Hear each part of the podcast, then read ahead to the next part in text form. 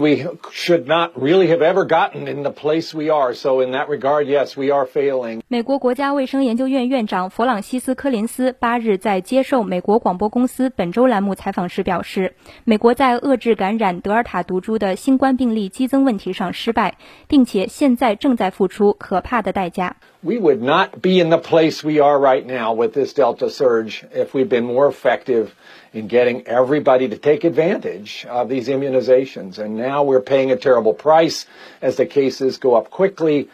柯林斯说，如果在疫苗广泛可用时，有更多人接种了疫苗，那么目前由德尔塔毒株引发的病例激增问题可能会得到缓解。现在的情况本不应出现，他承认这是失败。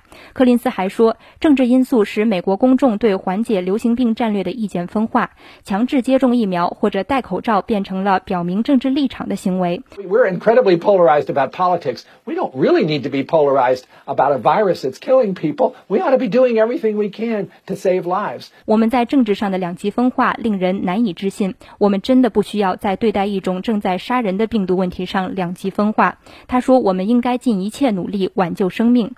I would ask that they would think about masks in the way that they ought to be thought about. This is not a political statement or an invasion of your liberties. This is a life-saving medical device. 柯林斯在采访中还建议家长们把口罩视为一种可以挽救生命的医疗用品，并督促孩子们戴口罩，以避免新冠病毒在即将到来的开学季在校园内进一步传播。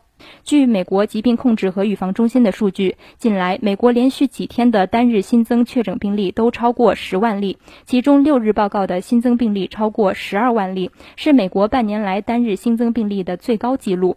尽管疾控中心数据显示，超过半数美国人已完全接种疫苗，但由于德尔塔毒株的迅速蔓延，美国一些州和县又开始收紧防疫措施，例如恢复室内口罩令、强制医护人员接种疫苗等。